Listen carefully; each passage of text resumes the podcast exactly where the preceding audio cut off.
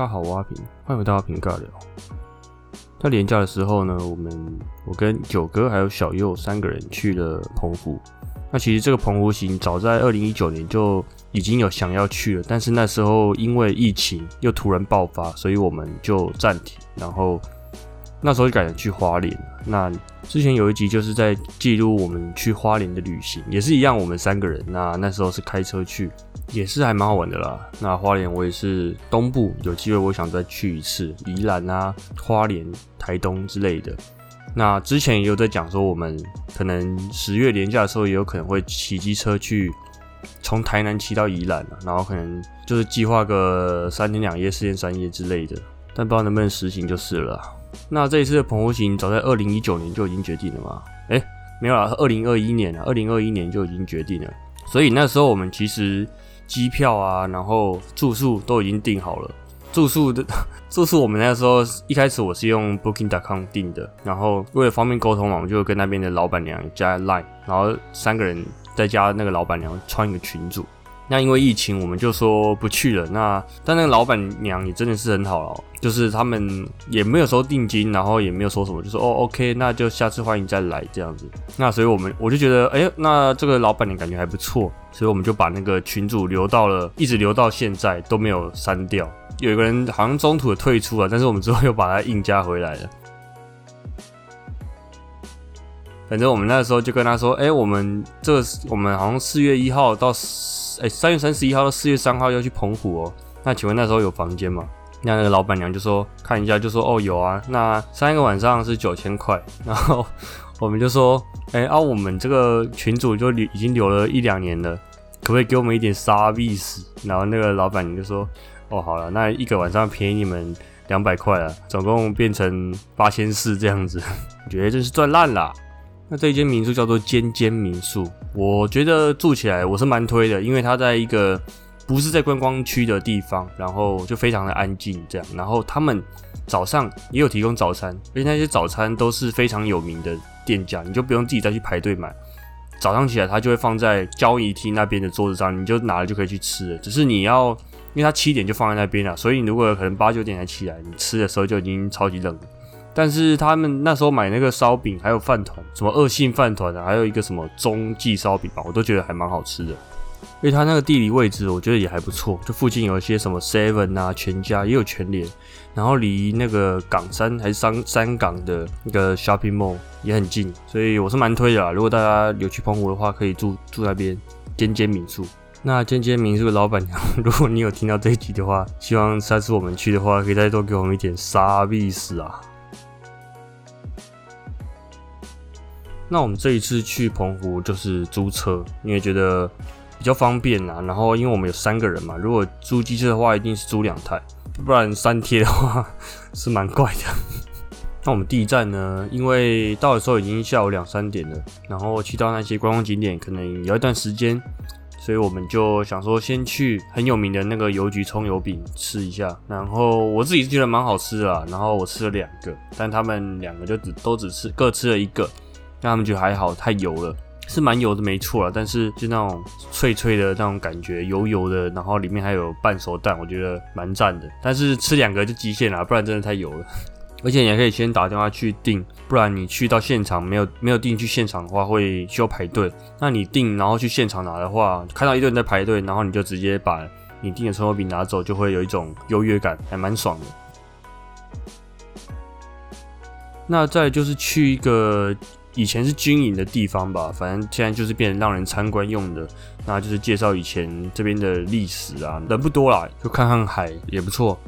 但是那个小右啊，他在那边走着走着，那风那个帽子就被风吹走了，然后就挂在那个悬崖的树枝上面，是超级超级那个嘲讽的。就是你想你看得到，但是你想拿你拿不到。那这这一招就是他后来第二天还第三天，整个非常虚弱的原因，因为吹了太多海风了，然后他又不戴又没有帽子，所以所以他整个就是偏头痛还是什么之类的。反正他之后我们还带他去看医生这样。那晚上呢，我们就是去吃，也是蛮有名的彭于晏哦。我们超久之前就订了，我还以为会很多人还是怎么样的，结果去了，他们也没有问我们有没有定位，他们就直接说哦三位吗？好，那我们带你们去到二楼，然后我们就位置坐了，而且是三个人坐一大桌。那我们就点了一些海鲜啊，反正就是一些什么炒猪螺啊，然后螃蟹啊什么的。这些海鲜呢，我我其实我自己吃觉得还好啊，但是他们两桌还不错，那那也 OK。但是味道是其次啊，那那我们的那一桌刚好旁边是一桌八加九，反正他们就超级吵，一直在那边很大声的喧哗，然后还会欺负工读生，就是工读生说：“哎，我要吃五百粒猪螺，你可不可以给我呃帮我算五百粒猪螺？”然后那个工读生说：“啊，那你们吃不多再点就好，你们吃不多再点就好了。”反正就是诸如此类的，整个很吵，我们吃的那个体验真的很差，所以我们就随便吃一吃。我忘记有没有吃完了，反正赶快吃一吃就出来了，因为不想一直待在那边。那我们吃完之后呢，就去也是很有名的，反正就是观光客的行程啊，玉冠仙草。那这间玉冠仙草呢，我们觉得吃完的感觉也是非常之过誉啊，真的没有到很好吃。我不知道是不是因为台南好吃的东西太多了，所以我们在吃这些东西的时候真的是非常无感。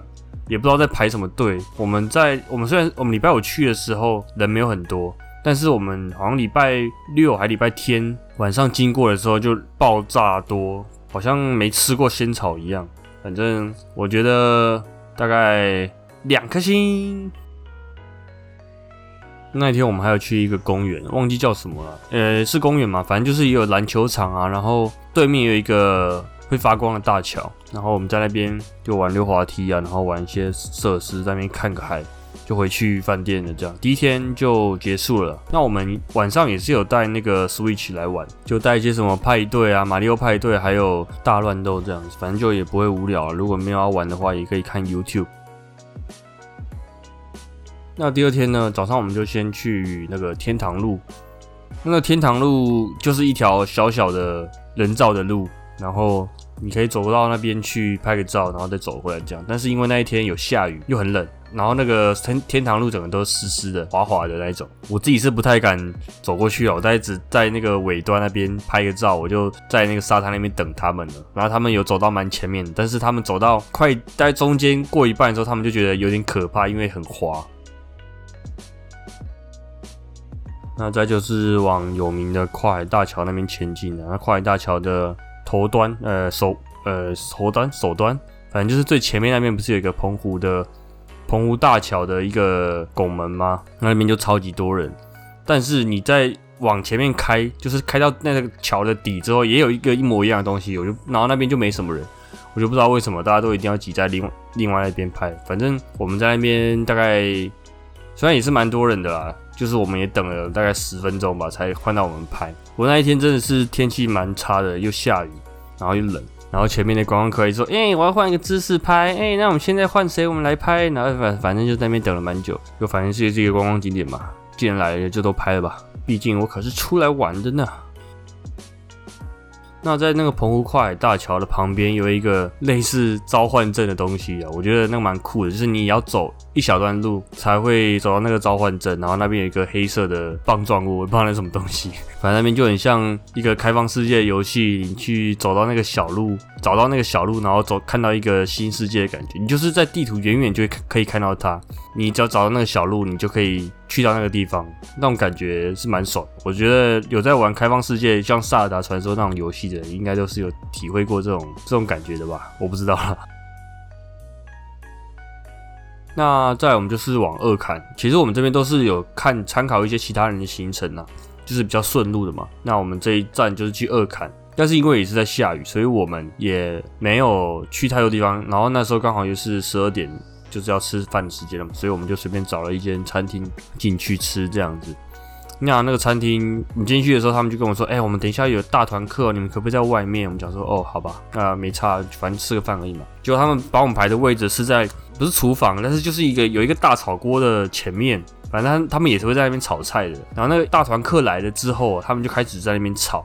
这个炒除了在他们是在炒菜之外，他们也是真的很吵，他们就在炒菜的时候就一直在旁边说啊，你看起来都不会炒菜，换我来啊！然后那个炒菜的人居然断了一只手，然后用一只手在那边炒菜，都不知道在冲他小，然后就油烟味一直飘出来，我们就坐到他们的对面去吃啊。反正这个我们也是吃了，也是觉得很雷啊。不是不是，它的味道其实还不错，就是蛮特别的。但吃的那个体验就是跟彭于晏一样，也感觉不是很好，所以吃完也是赶快离开了。然后他们就在旁边再买个什么什么香肠，忘记什么香肠，然后也是就开车离开。我们也没有走进去二坎那边。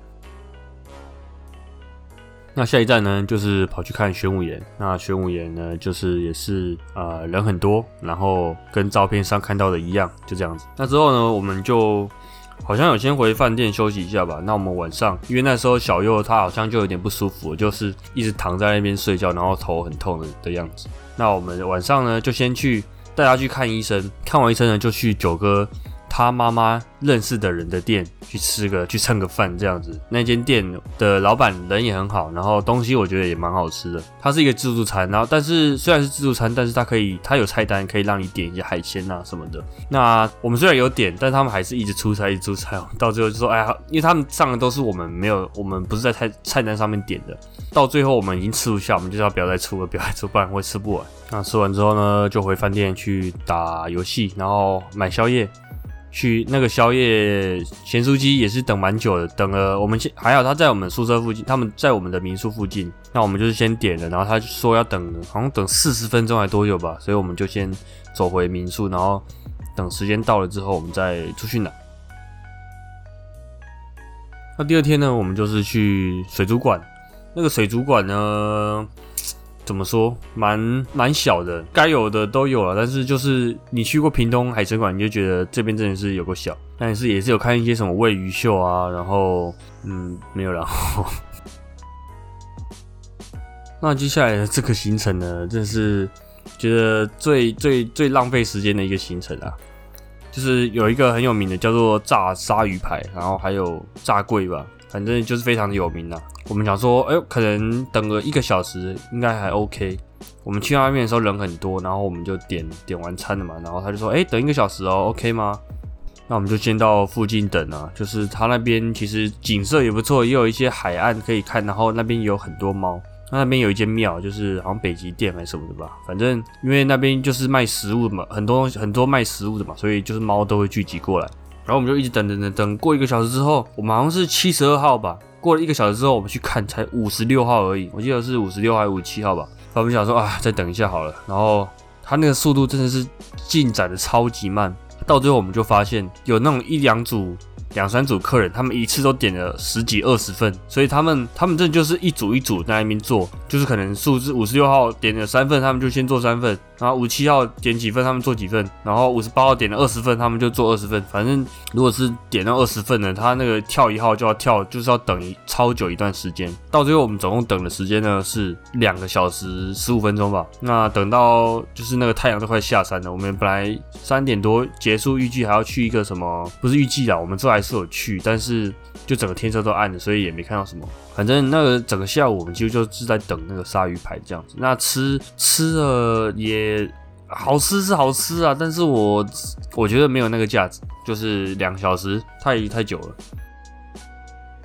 那我们那天晚上呢是吃哦，我那一天真的是都在吃连锁的餐厅呢。他们中午的时候，我就想说他们还要去吃海鲜。我就想说，那我不要跟好了，我就是请他们载我到附近，就是澎湖的唯一一家摩斯。我买完摩斯之后，然后他们载我到载我到民宿，然后他们再自己去吃那个海鲜。那晚上去完鲨鱼排之后呢，我们就是回到那个港山还山港里面的地下街去吃定十八，然后我就拍照给我爸妈看，他们说哇吃这么好哦，然后我就说没有，这是定十八。说啊，你们去到澎湖是定十八，有没有搞错？那第三天也就这样结束了。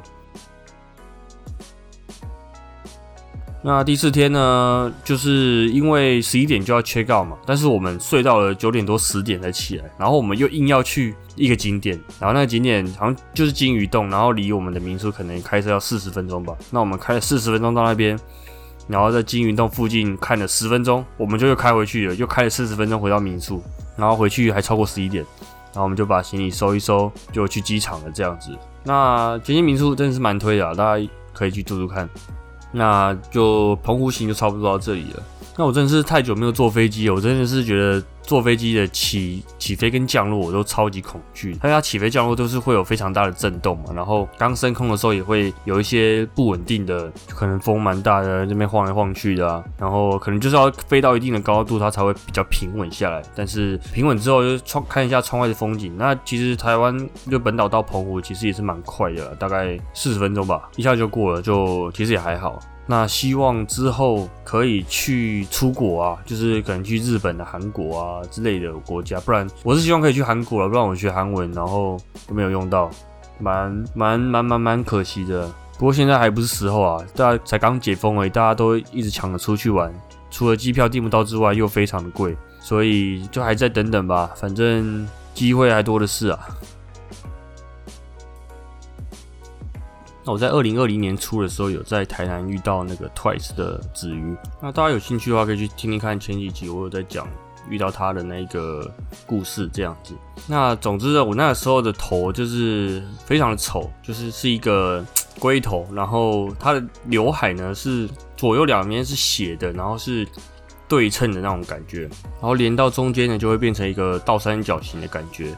简而言之呢，就是就是很丑。那那时候呢，就拍了大概两张的照片，然后有签名啊、握手什么的。反正那张那两张照片就变成我的传家之宝了。在下次遇到他之前，都是都会是我的传家之宝。然后我也只有发在个人的 IG 上面，我也没有公开过。那现在隐藏起来了，就是后面如果有加我的 IG 的人，都是看不到的这样子。那总之，如果之后我跟朋友有聊到这件事情的话，我都会把那个照片拿出来给他看。就是没有看过这张照片的人啊，都会把照片拿出来给他看，想要炫炫耀一下这样子。那如果是很喜欢 K-pop 的朋友呢，他们就会看到，就是哇，周子瑜太爽了吧！你居然遇到他什么之类的，反正听到听到的时候就会觉得说，嗯，没错，我就知道这个反应。但是如果是那种很熟，但是没有到很喜欢 K-pop 的朋友呢，我拿给拿这张照片给他们看，他们就会说，哇，你以前也太丑了吧！看我听到这句话，我整个是不对。主角是周子瑜，不是我吧？你怎么把重点放在我身上啊？反正这样的反应，在不喜欢 K、没有在做关注 K-pop 的人呢，是屡试不爽。基本上他们看到我，看到这张照片的第一个反应是看到我，而不是周子瑜。那如果是没有没有那么熟的朋友，然后也没有在关注 K-pop 的人呢，他们就会说：哇，你跟以前差蛮多的。反正就是用这种很委婉的语气来讲。那大概一年前吧，我在鱼妈咖啡厅，就是周子瑜妈妈开的咖啡厅遇到鱼妈，然后我就是想说，哦，可以去跟她相认一下，因为那时候鱼妈也在嘛。那我就拿那张照片给她说，给她看，然后说啊，那个上一次有跟子瑜拍照，那不好意思打扰到你们了之类的话。那鱼妈看到照片就说，哇，你变帅了诶。我说鱼妈，我懂，我知道你想说什么。那我最近买了一台脚踏车。我其实原本我平常的运动是走路，就是可能吃饱饭啊，在家里附近走一走。可能因为我家附近是那种住宅区，都平常都不会有什么车子。大概晚上可能七点以后就比较没什么车了，所以就是走路啊，走路或者骑脚踏车那种运动都还蛮安全的。那我之前就走一走，就发现我家那边的 U bike 有车子，我就想说哇，好久没骑脚踏车了，不然就来骑一下好了。就骑一骑，就觉得哎，好像还蛮舒服的，然后又又可以流汗，也可以运动到。然后如果有骑上坡的话，都可以运动到运动到大腿。那其实走路的话，就是运动到小腿嘛。那如果脚脚踏车的话，就是运动到大腿。那我就想说，不然就来买一台脚踏车好了。其实以前也有想过要买，只是就只是想想而已，就到最后也没有真的买。而且那个 U bike 其实。没有到那么好骑耶，它的变速只有三段，而且它零是用转的。对我这个有点手残的人来说，其实没有那么方便。那反正就上网开始查了嘛。那台湾人如果想买脚踏车，第一个想到的感觉就应该会是捷安特，因为就是台湾的品牌嘛。我其实一开始本来是想买个什么两三千、三四千的脚踏车就好了，因为我想说只是在家里附近骑一骑而已嘛，应该也不用买到太贵。结果我一看捷安特脚踏车，干随便一台都一万起跳，那最便宜的就是八千八的。然后我就想说，我还是去实体店面看一下好了。结果看一看，然后试骑了最便宜的那一台，那我我也觉得是蛮好骑的，就还蛮顺的，就是比 U bike 好很多了。那我也有找一个就是有在骑车的朋友来，就是请他帮我分析啊，如果买车。要买哪一台，然后要买什么价位的，那配件要买什么什么等等的，然后他也是就是在我买的那一天也有陪我来这样子，总共有两个朋友跟我一起去了。那我就买了那台八千八的嘛，那还要买可能车灯啊，然后尾灯，然后饮料架，差不多这些吧。最后花了一万多，其实我根本没想过要花这么多钱，我本来想说只花个三四千而已。但是我觉得好骑比较重要啦，那安全也很重要。那我最近可能会想要买一个就是后照镜，虽然我看很少人在脚踏车上面有装后照镜的，只是我这种比较就是说眼睛看的比较，就是如果你还要转头去看后面有没有车的话，我觉得这个对我来说其实是比较麻烦的一件事，然后也有点危险性，所以我之后可能会买一个后照镜装在脚踏车上面这样子。那我之后就买完之后啊，就他们两个人还，他们俩骑机车，然后我骑脚踏车，他们两个就护送我回家这样子，因为可能他们都知道我身体的状况，然后可能也怕我怎么样，所以就是陪我骑回家这样。那我一开始就是真的在家里附近骑啊，就可能下班去买个面包，然后去公园绕一绕，或是去便利便利商店之类的。那我其实买的第二天是有骑去市区，就是找我那个骑脚车的朋友拿锁。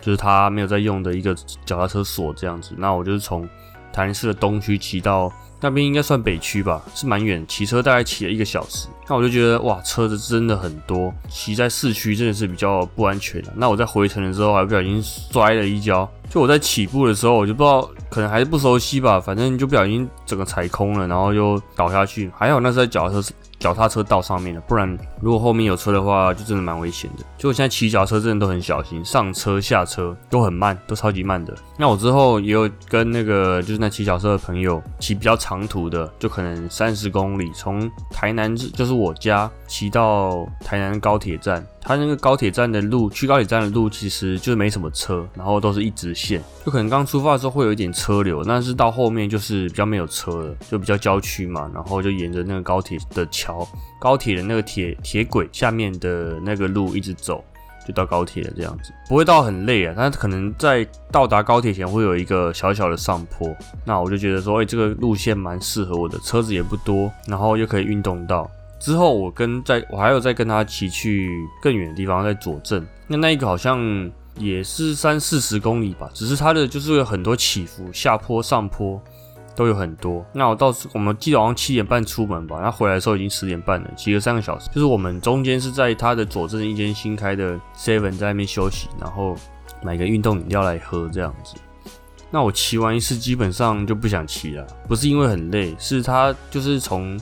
要到左镇 Seven 那一段路真的是非常黑，就晚上的时候，然后也没什么灯，就是感觉会很可怕，然后车子也很少这样。而且我觉得最烦的是，因为是那种荒郊野外，然后都会有那种狗突然冲出来对你叫，我真的觉得他们就是那种出来叫，然后你只要停下来看它，它就不敢对你怎么样那一种。可是你就真的会吓到，一路上大概有两三次吧，再到第三次的时候，我是真的很想要停下来踹那狗，你知道吗？就是。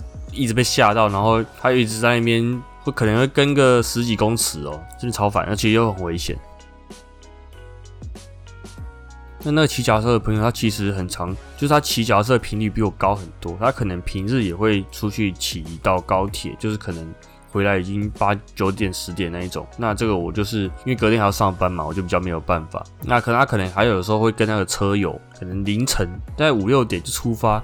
甚至之前是好像到彰化吧，然后骑一个超远的，就是人可能有三千个、三千多个车手，然后骑了很远，我忘记是多远了。反正那个是我完全应付不来的，而且他，我记得他两点多就出门了，凌晨两点，然后到彰化之后可能五点之类的这样。那最近他不幸的就是骑车的时候发生意外，就是可能摔就摔跤这样。他说他是可能压到小石头了，然后他们因为他们比较专业了嘛，就骑很快，就骑了大概时速有三十公里。他说他完全不知道自己怎么摔的，还好有戴安全帽，然后有撞到头，但是就是安全帽把他挡住了这样，但是整个脸还是有砸到，那可能牙齿又断了几根，然后手脚又有皮肉伤这样。就希望骑车要小心啊，他可能有一阵子没办法上班跟骑车，就希望早日康复了。那最近真的是有点想转职啦，就因为也做了一年了嘛，然后每天这样通勤，我是觉得骑车有点危险，然后工作上其实还是有很多不适应的地方。就可能文书处理啊，要比较细心的那种，真的是有点没办法。然后我是有点想要转职做翻译，就是韩文的那一种。但我目前还不知道我的实力能不能做翻译啊。我是有，因为我我有认识一个我们学校韩文老师，那他有给我一些题目，然后让我做，让我试试看这样。不过目前还没有给我答案，不知道是好还是不好，不知道他看了没啦。希望呃，我还是会去可能一零四啊什么之类的。我看到他有一些在兼职。可以兼职翻译的，如果有的话，希望可以去做做看，就可能试译过，试译通过之后呢，就是可以下班之后接一点案子，然后等慢慢稳定之后，我我觉得我应该就会把原本的那个就是现在的工作辞掉，这样，因为哦早起真的好累哦，不知道大家有没有喜欢早起的啊？一定有啦，但是对我来说就是不适合，我就觉得我可能每天都要睡到九点，我才 才会爽，不然。上班真的好累，然后又要骑车骑四十分钟，光想就觉得好累，听起来够废的。但是我就是这样子啦，反正之后再看看吧，希望可以转职成功。那今天就差不多这样子了。又是一阵子没有更新啊，其实都是累积到有一些故事了之后，我才会想要讲，就是跟之前讲一样。我如果不想录的时候，我是完全就是连麦克风都不会拿出来。有灵感的话，我就会连睡觉都在想我要怎么讲，虽然到最后讲还是很无聊。啊，那我今天我其实有想唱了一首歌啊，它是那个 Gami B 的石桥。那这首歌我觉得超好听。就是我虽然没有看《大虾时代二》，就是我可能我没有整个都看啊，我是看那个表演的片段。那我一开始听到这首歌，我是我其实没什么感觉哦，但是我之后越听，我觉得越好听。那他这个石桥就在讲，应该也有人听过这个故事，就是说有一个人喜欢一个女人，然后神明就说啊，如果你真的很喜欢她，那你就要变成一个石桥，然后去等她，要受五百年的风吹日晒雨淋。其实我一开始听到他这个歌词，因为他歌词是写。五百年风吹，五百年日晒，五百年雨淋嘛，所以我以为总共是一千五百年。我说哇靠，一千五百年太久了吧？而且他最后有一段饶舌是说，但看看他走向的那位朋友，为了此刻他早已等了千年。我想说千年啊，他不是一千五百年吗？有什么厉害的？反正我之后才发现哦，原来是五百年的日晒风吹雨淋哦，加起来五百年了。那我也不一定会唱，其实我只是先录起来而已。如果 这这段话结束之后没有听到歌的话，那就是结束了。那我就是没有录 啊。那我们就先这样子哦，下期再见，大家拜拜。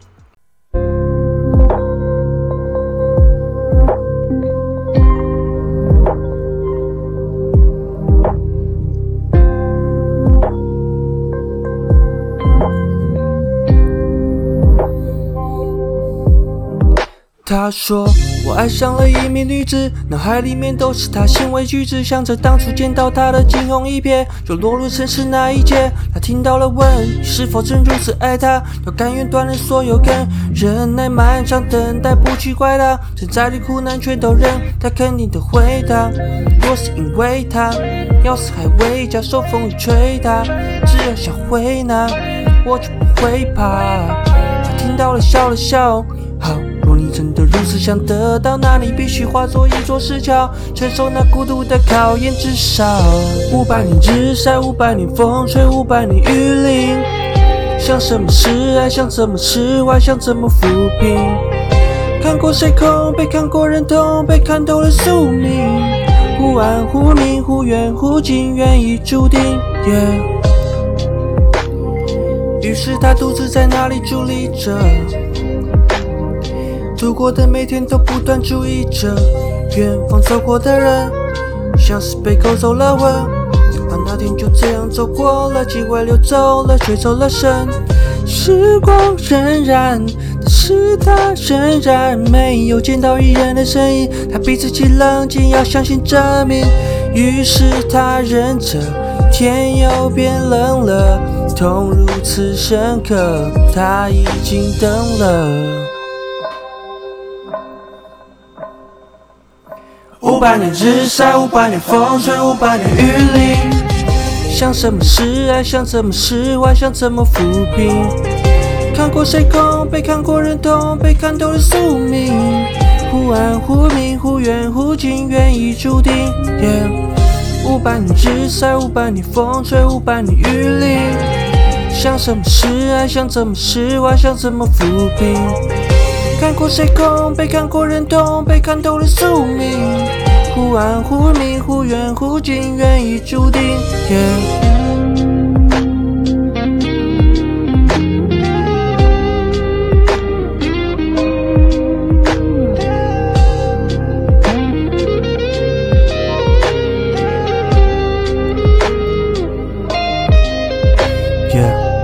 有一天，他终于经过，头也不回的经过，但就是这样的经过，让他顿悟了什么是因果。五百年，他看了很多，有人从相爱到对彼此叫骂，有人当生命是笑话，选择在月亮又升起时跳下。他说这就是缘，在对的时间让对的事实现。命运就像是丝线，相互交接成一大幅纸面。